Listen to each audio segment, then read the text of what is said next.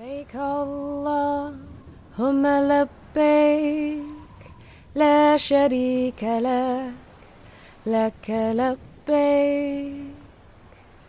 إن الحمد والنعمة لك والملك لا شريك لك.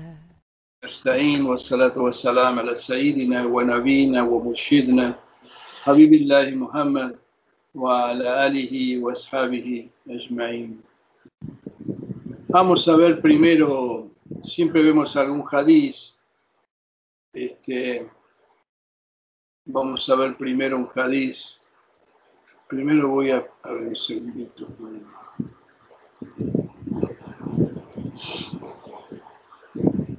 Estos hadices tienen que ver con el al-hayá. El hayá es eh, la vergüenza, el pudor, ¿sí?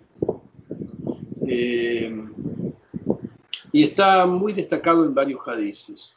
Uno de ellos, este que es un hadiz conocido, el más largo, dijo el profeta, wasalam, sentid vergüenza de Allah con una verdadera vergüenza. Eh, hay varias expresiones así en el hadiz de este tipo, ¿no? Es decir, eh, eh, digamos, destacando eh, que una, una, determinada virtud sea realmente real, verdadera, y no meramente una enunciación. Dijeron los compañeros, nosotros nos avergonzamos ante Allah, oh profeta, gracias a Dios. Y dijo él, no es eso. Quien siente vergüenza de Allah verdaderamente, entonces protege a su cabeza de lo que piensa, preserva a su estómago de lo que contiene, recuerda la muerte y la vejez, y quien anhela el más allá renuncia a los oropeles de este mundo. Quien hace esto, entonces sí siente vergüenza de Allah con una verdadera vergüenza. Acá el profeta Salam define qué siente por vergüenza, porque vergüenza es un término muy, muy genérico, ¿sí? Entonces, ¿qué significa sentir vergüenza? Todos sabemos lo que es la vergüenza, qué inclusive la palabra hayá este, también significa rubor, o sea, cuando nos avergonzamos, nos ponemos colorados, es decir, este, se nos nota en el rostro, pero eso puede ser por cualquier cosa, digamos, porque hicimos algo equivocado, por ejemplo, y tenemos sentimos vergüenza de quedar mal ante la gente, o porque, eh, qué sé yo, hicimos algo que está contra las costumbres, pero eso es vergüenza ante la gente. Acá está hablando de otra vergüenza, que es la vergüenza ante Allah. Y esa vergüenza tiene que ver con nuestra dignidad profunda como seres humanos. O sea, cuando se desarrolla algo en nosotros ¿ah? que siente vergüenza por algo que piensa, siente vergüenza de haberse em, entregado a, a, los placeres del estómago sin ninguna restricción, eh, siente vergüenza de su anhelo por este mundo, de su deseo, de su codicia, ese tipo de vergüenza es la vergüenza ante Allah. Y aparte, eh, bueno, y tiene otros elementos, como el caso del recuerdo de la muerte, que este, es esto que estamos viendo ahora en la obra del Ghazali. Otro sentido para vergüenza es pudor, modestia, ¿sí? Pero tiene más o menos el mismo sentido. Un hadith famoso dice, al-hayá min al-iman, la vergüenza es parte de la fe, o sea, es un componente de la fe. También se puede interpretar la vergüenza viene de la fe. En la medida en que crece la fe, crece la vergüenza. Estamos hablando de este tipo de vergüenza específicamente. Y dijo también, la, vergüenza, el pudor, no trae sino el bien. Es decir, eh, es algo bueno siempre. ¿sí? La vergüenza es siempre algo bueno. Eh, la modestia, toda ella es bien. O sea, todo lo que tiene ese, ese pudor, esa vergüenza, todo lo que trae es bien, es bueno. Es bueno para la persona. Tiene que ver con una cualidad interna. Siempre estamos hablando de este tipo de vergüenza. Y dijo también el profeta, salam, toda religión tiene una naturaleza, es decir, tiene un carácter determinado, tiene algo propio o característico. Y la naturaleza del Islam es la modestia, o sea, al-hayá, el pudor, la modestia, la vergüenza. O sea que es algo que está relacionado con la fe, con el imán y también con el islam. ¿sí? Piensen en esto, o sea, la medida de nuestra, de nuestra vergüenza, de nuestro pudor, es la medida de nuestra fe. También eh, hay un hadiz que dice, la fe tiene sesenta y pico ramas o setenta y pico ramas y al-hayá es una de las ramas de la fe, o sea, es uno de los aspectos de la fe. Bueno, alhamdulillah. Este, esto quería, recuerden esto, son varios hadices en realidad, ¿no? Eh, pero bueno, no es, no es difícil irlos memorizando. La idea de esto es que vayamos viendo algunos hadices, después por ahí un día se los mando eh, para que los aprendan. El musulmán debería seleccionar, eh, hacer una selección de 40 hadices del profeta, salam, ¿no? Y tratar de llevarlos a la práctica. Eh, ustedes saben que hay muchas colecciones de 40 hadices. ¿sí? Muchos grandes sabios han hecho sus colecciones. Y esto se debe a que el profeta dijo, quien, eh, quien conoce 40 de mis sunnas, dijo, o sea, de mis hadices, de mis dichos, de mis costumbres, eh, ese tiene asegurado el paraíso o algo así, o estará conmigo en el otro mundo, no me acuerdo cómo terminaba, pero ese cáliz de los 40, de, digamos, de, de las 40 sunnas, es muy importante y por eso hay tantas colecciones de 40 hadices. Sería bueno que uno hiciera de todo lo que conoce, esto ya lo hace varios años hicimos como una especie de concurso, pero la gente se renueva, es decir, este, varias personas hicieron y me mandaron su selección y me explicaron inclusive su selección. Y si no llegan a 40, que por lo menos sean 7, qué sé yo. Y, seguirlos. ¿sí? Creo que, creo que el, el, este, el Ghazali, me parece, en una de sus obras menores, dice de tres hadices, o sea, hacer tres hadices y seguirlos, ¿sí? que sean importantes, que tengan sustancia, ¿no? Em, por ejemplo, qué sé yo, el hadiz que dice, eh, o sea, haz por este mundo eh, como si fueras a vivir eternamente y por el otro como si fueras a morir mañana, que eso involucra todo un estilo de vida, ¿no? Una cosa así. Piensen, a ver, piensen para la vez que viene qué hadices los, los impactan más. Lo dejo como, como tarea para el hogar. Inshallah. Bueno, vamos a seguir con lo que estábamos leyendo del, del Ghazali. Estábamos en el capítulo que tiene que ver con la, con la muerte y dice que una de las cosas que nos, que nos impide recordar la muerte es el exceso de esperanza. O sea, tenemos, vieron esa tradición donde el profeta hizo un dibujo en el suelo y, mostró que el ser humano está como contenido en su en su término de vida, pero tiene una esperanza siempre que va mucho más allá, que se sale de esos límites. Y ese es el exceso de esperanza. Bueno, hay que saber que el ser humano se imagina que va a tener una larga vida por dos causas. Una es la ignorancia y la otra el amor por este mundo. En cuanto al amor por este mundo, cuando domina a alguien, éste detesta separarse de ese amigo con el que ha intimado y cuyos placeres disfruta. Y así se convierte en enemigo de la muerte y la detesta porque le quitará lo que desea. El ser humano descarta todo lo que no le agrada, engañándose a sí mismo, imaginándose que todo seguirá de acuerdo a sus deseos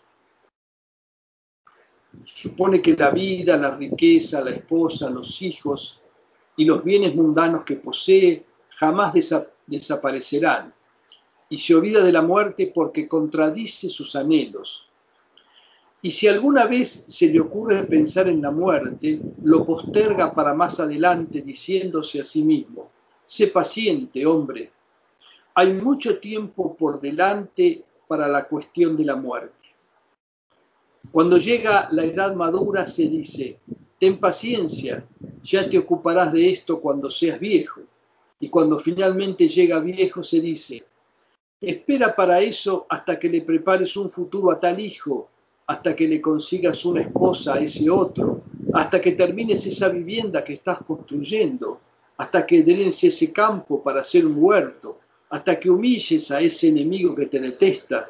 Y entonces sí, podrás dedicarte al deleite de la devoción y las provisiones para la otra vida. Y bueno, esto es lo que hacemos todo el tiempo, ¿no? Postergamos. O sea, creemos que somos eternos en el fondo. ¿eh?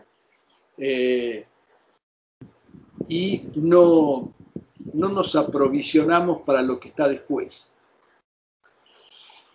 Y de esta manera, dice, posterga el asunto hasta estar tranquilo pero de cada tarea y preocupación surgen otras diez. Ese tonto no sabe que nunca se librará de este mundo salvo abandonándolo. Imagina que más adelante tendrá tiempo libre y así sigue postergándolo un día tras otro hasta que repentinamente la muerte se presenta y solo le queda el remordimiento. Bueno, esto es nuestro, nuestro estado habitual, ¿no? El interés por la dunia, la dunia es así, desgraciadamente, ¿no? Nos, nos agarra con una sola cosa que nos preocupa, esa, después de esa vienen otras diez. O sea, es como una, es como un monstruo de siete cabezas que le corto una y nacen otras siete.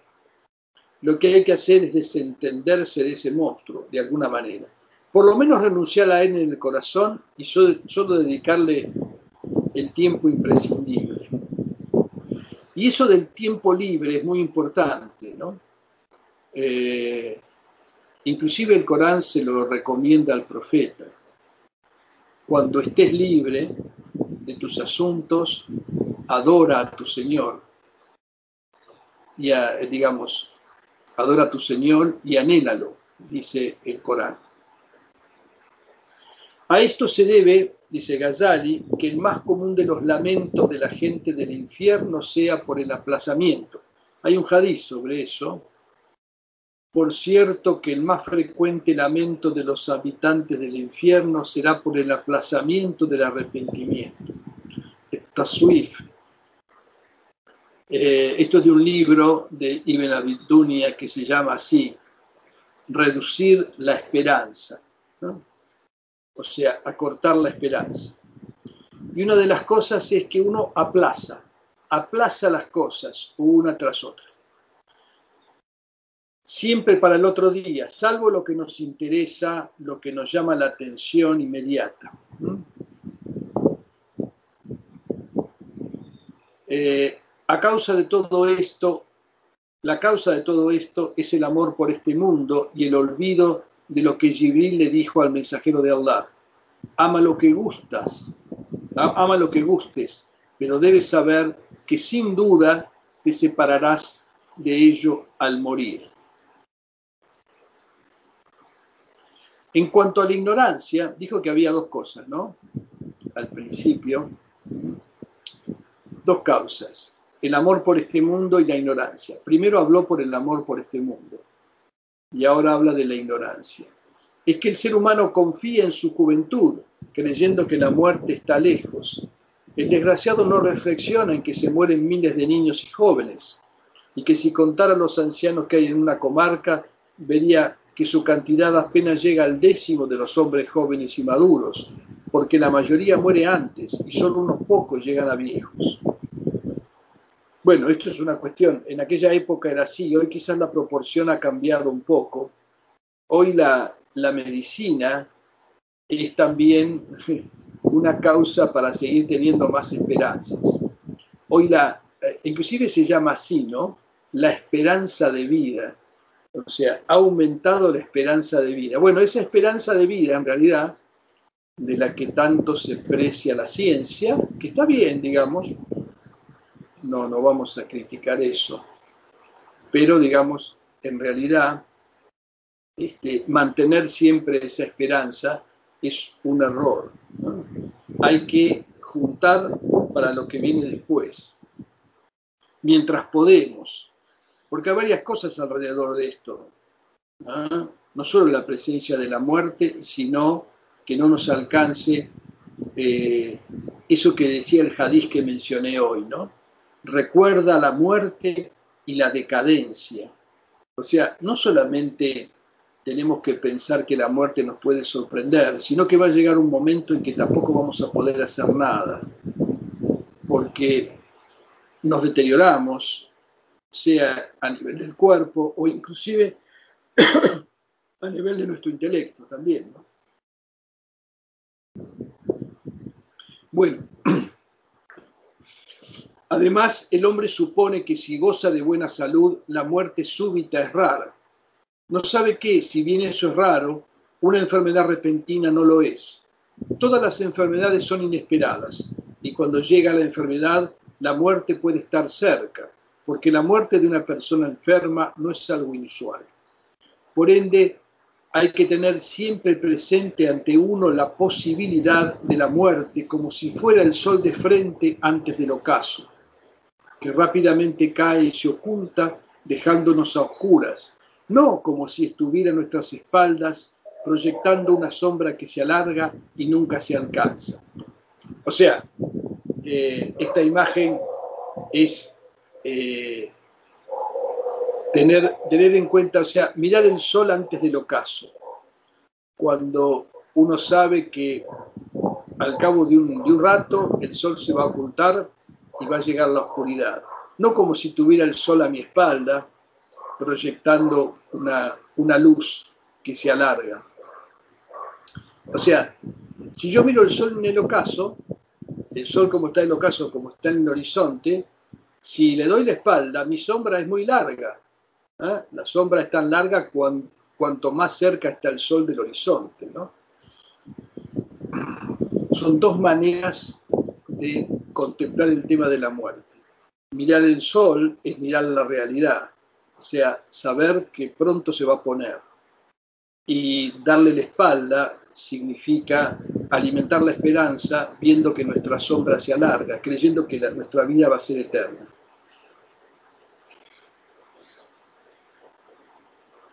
Bueno, acaba de pasar a hablar del remedio para el exceso de esperanza.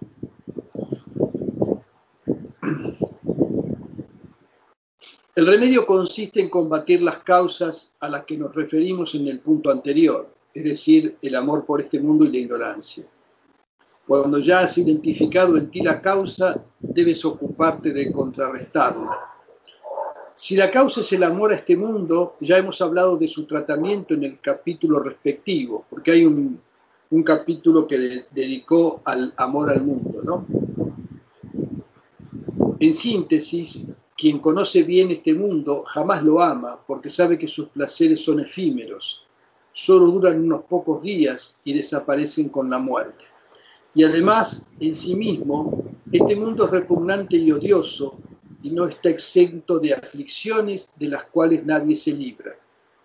Por otro lado, quien considera la eternidad de la otra vida en comparación con la brevedad de esta, sabe que vender el más allá por este mundo es como preferir un dirham de plata en un sueño en vez de un dinar de oro despierto, porque este mundo es como sueño. Y cita el dicho, la gente está por cierto dormida y cuando muere despierta. Ustedes vean que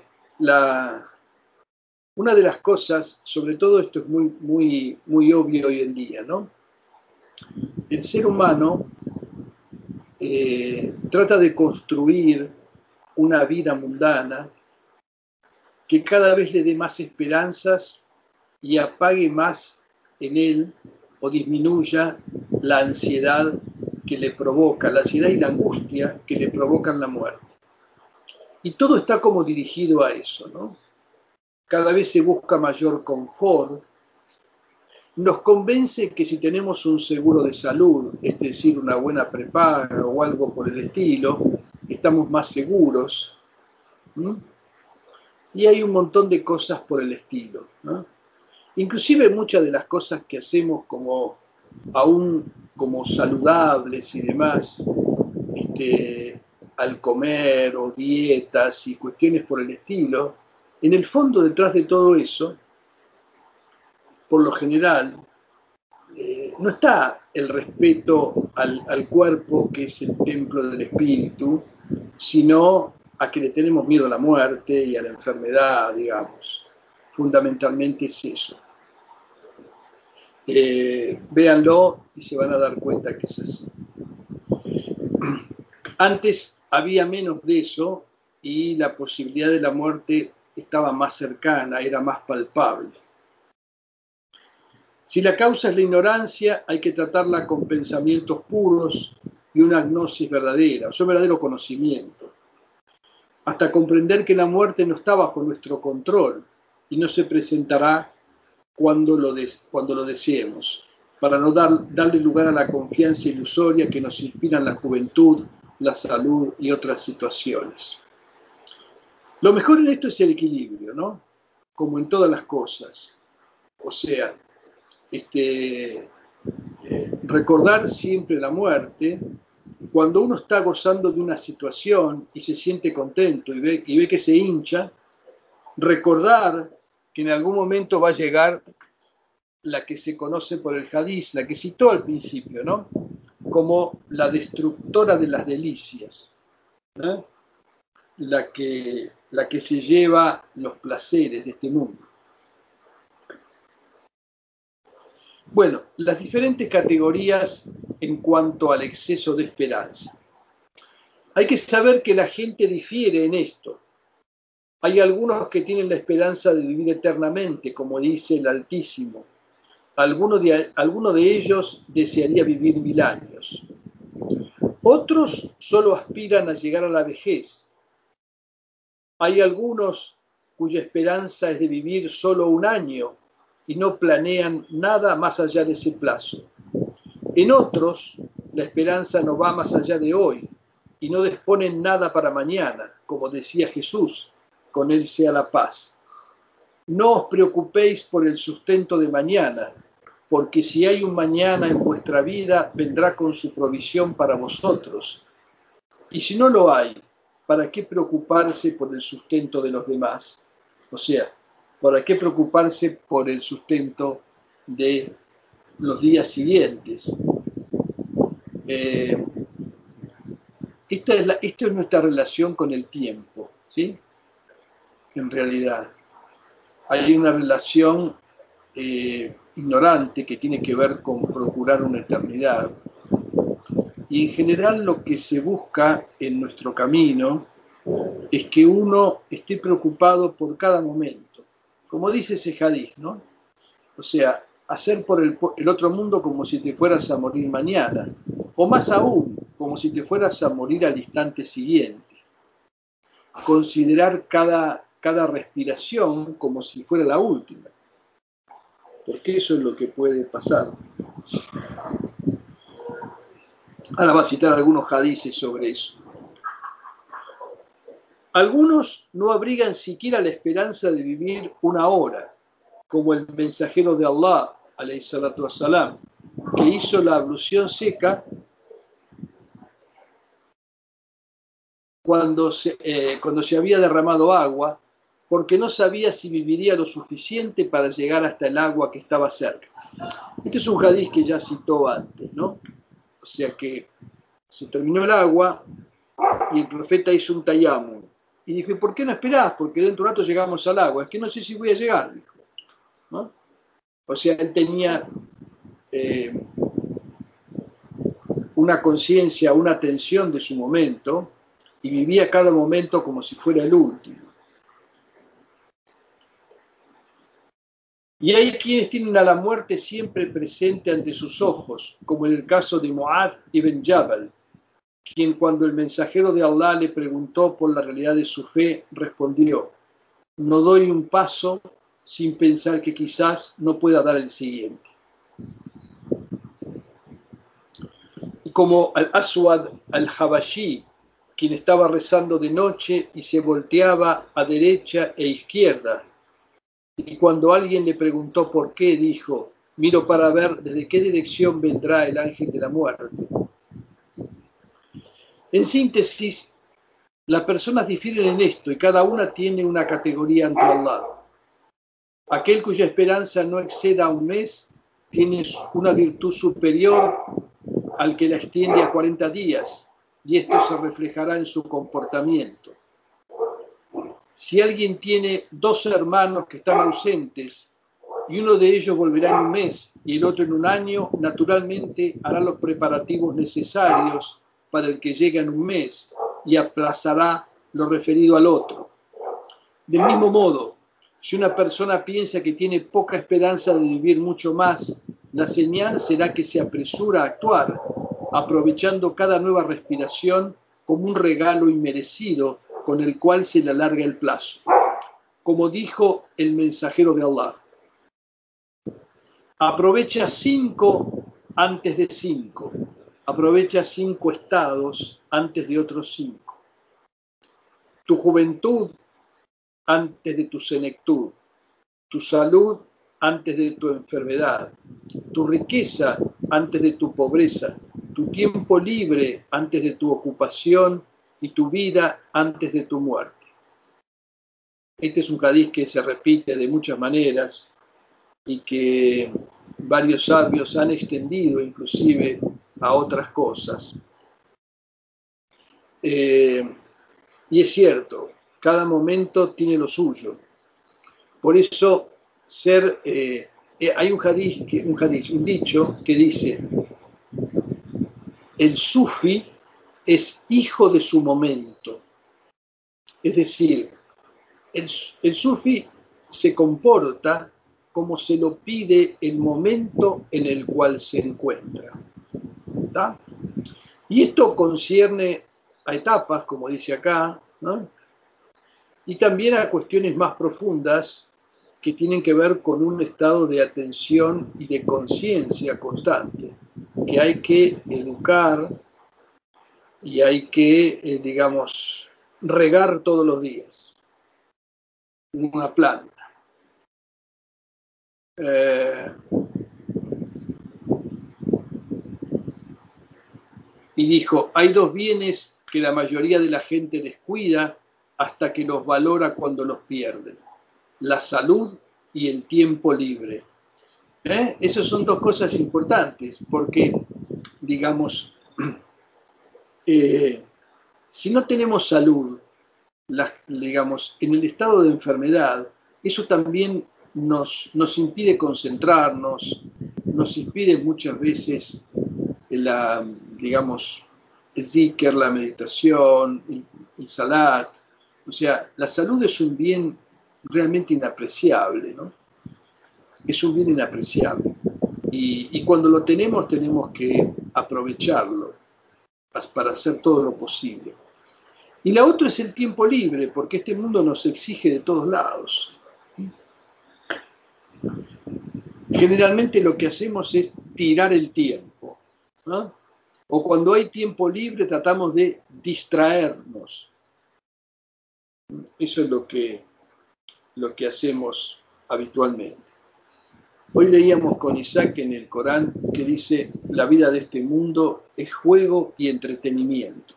O sea, para mucha gente, la vida de este mundo es simplemente juego y entretenimiento. Y cuando tiene tiempo libre, lo único que se le ocurre es hacer algo para entretenerse. Y cuando quería advertir a sus compañeros sobre la distracción y el descuido, exclamaba entre ellos en voz alta, os llegará la muerte segura e indefectiblemente, con desgracia o con felicidad.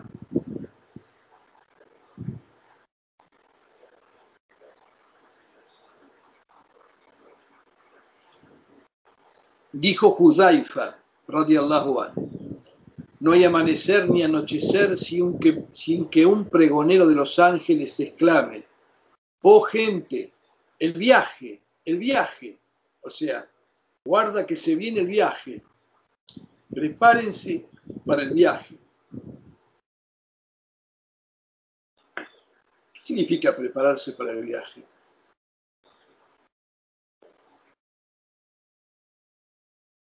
¿Qué significa la provisión para el viaje? Piensen en el viaje común, ¿no? Cuando nos vamos de vacaciones, preparamos, preparamos todo. A ver, voy a necesitar esto, aquello otro, ¿sí? ¿Está?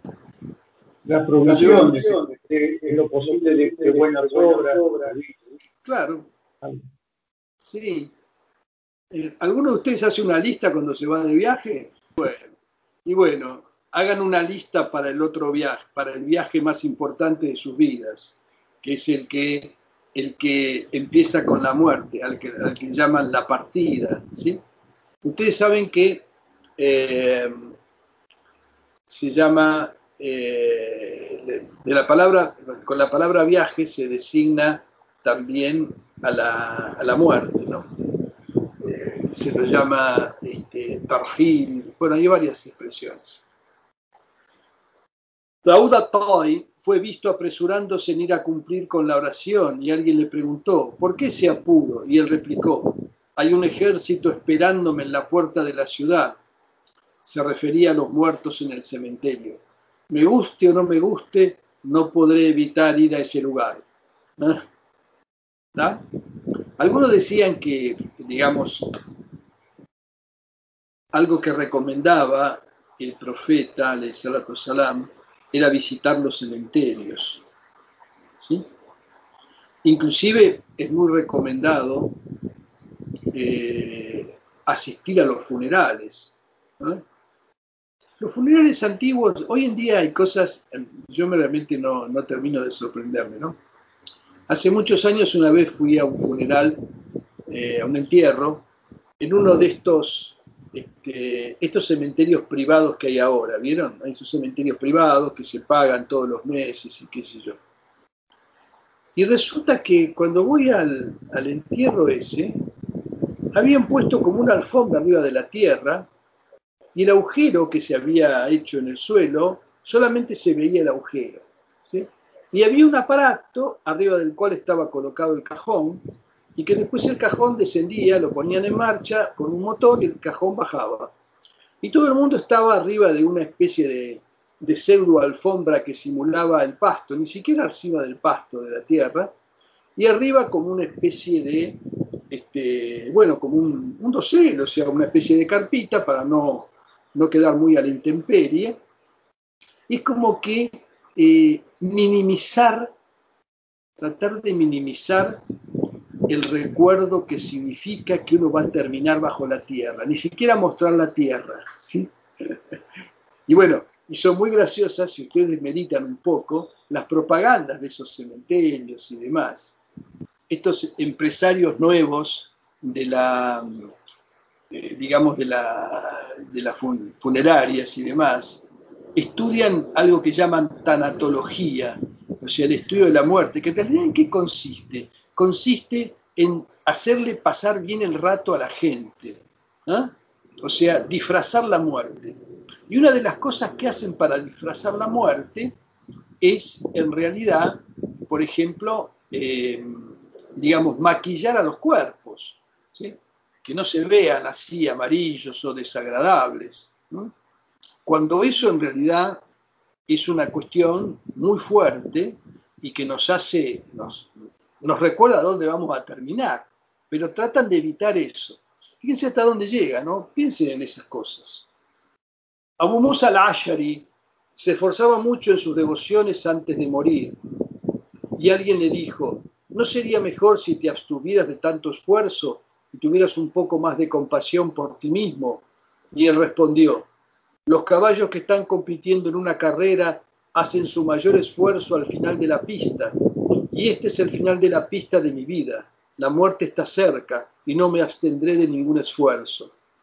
¿Eh? Fíjense qué linda imagen, ¿no? Cuando eh, vieron que los, los, los llevan al caballo, tratan de no cansarlo al principio, ¿no? Y después cuando faltan, digamos, vamos a ponerle los 300 metros, no sé cuánto, porque nunca, no, no, no soy burrero, pero cuando falta poco, ahí, digamos, exigen más al caballo. Bueno, eh, lo mismo habría que lo mismo tenía que hacer uno en su vida. Cuando está al final de su vida, digamos, esforzarse más aún. Si ha llegado a viejo, no sea cosa que vaya a flaquear a último momento. Las angustias de la muerte y su calamidad. Esta palabra angustias, ¿cómo es que dice? Ah, sakarat. Eh,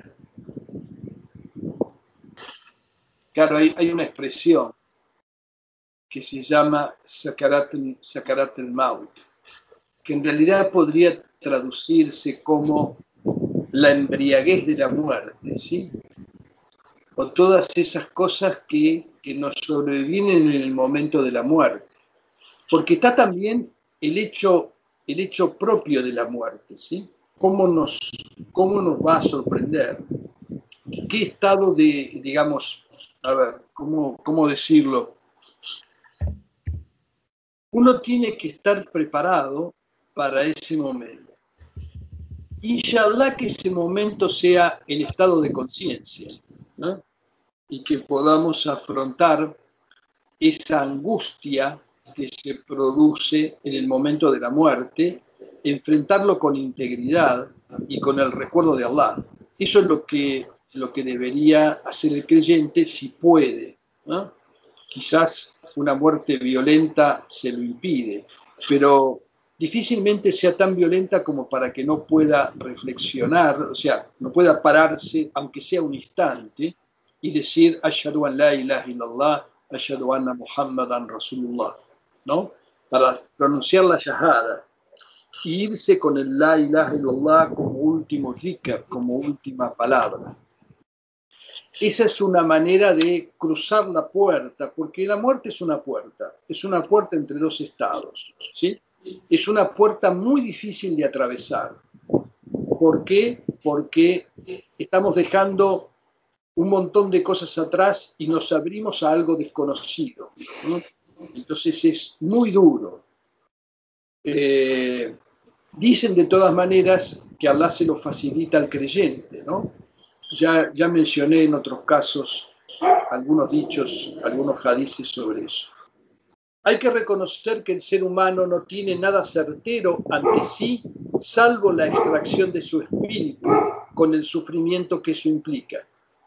Y si es inteligente, no debería encontrar placentero nada de este mundo por temor a esa contingencia ineludible. Porque si teme que un soldado enemigo entre en su casa y lo golpee con una masa de hierro, el miedo ante esa posibilidad le quitará el hambre y el sueño. Puede ser que el soldado no venga, pero que el ángel de la muerte vendrá a tomar su, su vida es ineludible. Y esto es, por cierto, más aterrador que la masa de ese soldado. Solo por gafla, por distracción, por inconsciencia, no se teme a la muerte.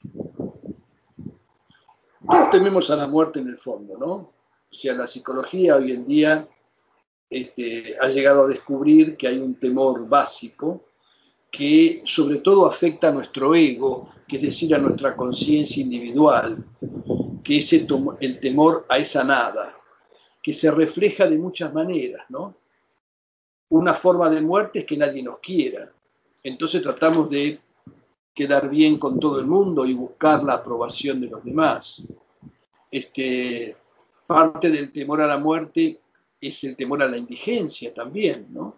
que en realidad se reduce a eso mismo. En realidad hay un temor a no ser. Pero eso es porque no sabemos realmente qué somos. Eh, en eso consiste fundamentalmente. El tormento de perder la vida es tan intenso que todos coinciden en que es más severo que el dolor de ser cortado en pedazos con una espada o partido en dos. Y esto es así porque el dolor de una herida proviene del lugar o miembro de donde ésta ha sido infligida. Cuando hay una herida en un lugar, esto tiene un efecto en el espíritu y éste experimenta un dolor proporcional a la parte involucrada. Pero la agonía es un dolor que se siente en el mismo espíritu, pues todas las partes están sumergidas en él. El silencio del moribundo proviene de la impotencia, porque su lengua enmudece ante la intensidad de la angustia y el intelecto queda estupefacto. En realidad, solo conoce esto quien lo ha probado, y quien no lo ha probado todavía puede conocerlo por analogía con los dolores que ha experimentado, o bien a la luz de la enseñanza profética, como ser lo que dijo Jesús, alayhi salam. Oh apóstoles, perdón, ¿eh? oh apóstoles, suplicado a Allah Ta'ala que me facilite esta agonía, porque temo tanto a la muerte que moriré del temor a morir. Y el mensajero de Allah, el mensajero de Allah solía decir, oh Allah, facilítale a Muhammad las angustias de la muerte. Esa es una linda súplica Allahumma hawwin ala Muhammad, oh, diría, Allahumma hawwin ala Hassan, o ala Ishaq, o ala Habibullah, o ala Mansur, sakarat al-maut. O directamente, Allahumma hawwin alayya, ¿eh? facilítame sakarat al-maut, las angustias de la muerte. Dijo Aisha,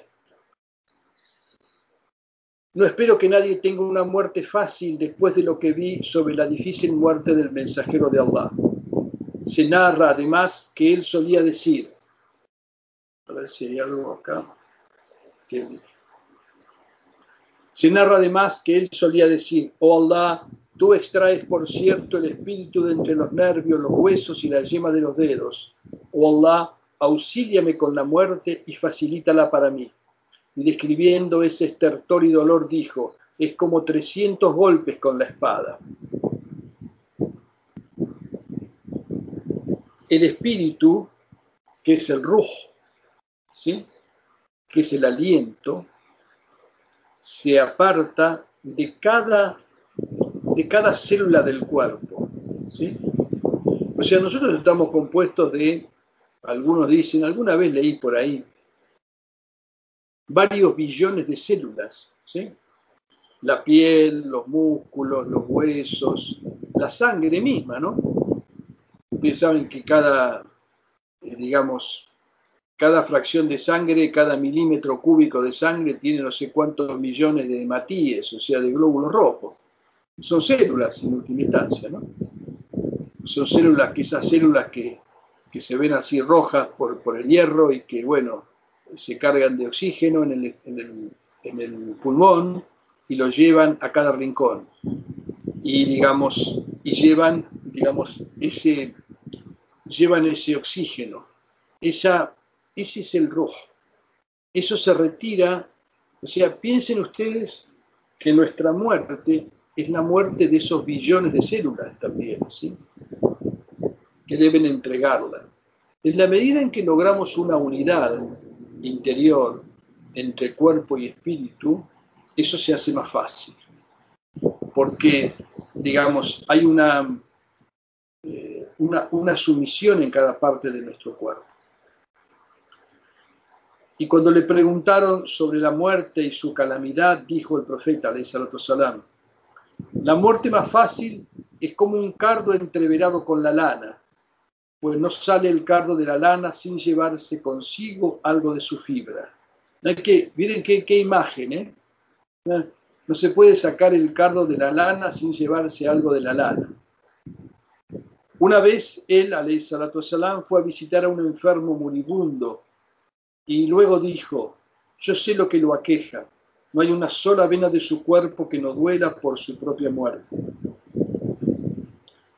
Ali solía incitar al combate diciendo, si no os matan hoy aquí, igual moriréis. Por aquel que tiene mi alma en sus manos, que mis golpes con la espada son más llevaderos que morir en una cama. Se cuenta que un grupo de los descendientes de Israel, o sea, de los Bano Israel, pasaron por un cementerio y uno de ellos le dijo a los otros, ¿y si suplicamos a Allah Ta'ala que saque a un muerto de la tumba para nosotros, para que lo interroguemos? Y le suplicaron a Allah, y de repente ante ellos estaba parado un hombre que tenía entre sus ojos la marca de la, de la prosternación y que había salido de su tumba, que les dijo, o sea, esto es algo que está en el Corán, ¿no? Eh, dice así, mencionándole, mencionando a los que siguen al profeta, a Rosalán y a sus compañeros, dice, la marca está en sus rostros como huella de la prosternación.